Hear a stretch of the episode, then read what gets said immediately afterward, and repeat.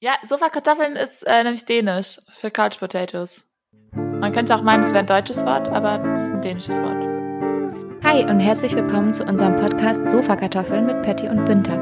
Also ich finde Kartoffeln schon mal ziemlich lecker Ja. und Sofas auch ganz gut. Weil Patty wohnt nämlich in Dänemark, jetzt wissen es alle. Wo wohnst du nochmal?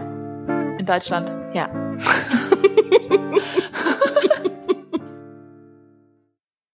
Ja, schön, dass ihr eingeschaltet habt. Ihr seid jetzt hier mitten in unserem Trailer gelandet. Wann geht das denn los hier, Patty?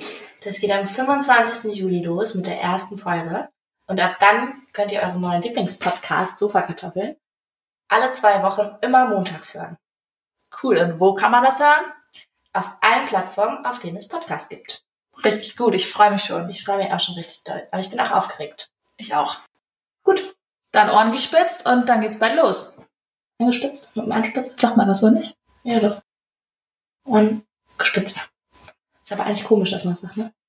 Ich weiß auch nicht, wo das Das herkommen die- soll.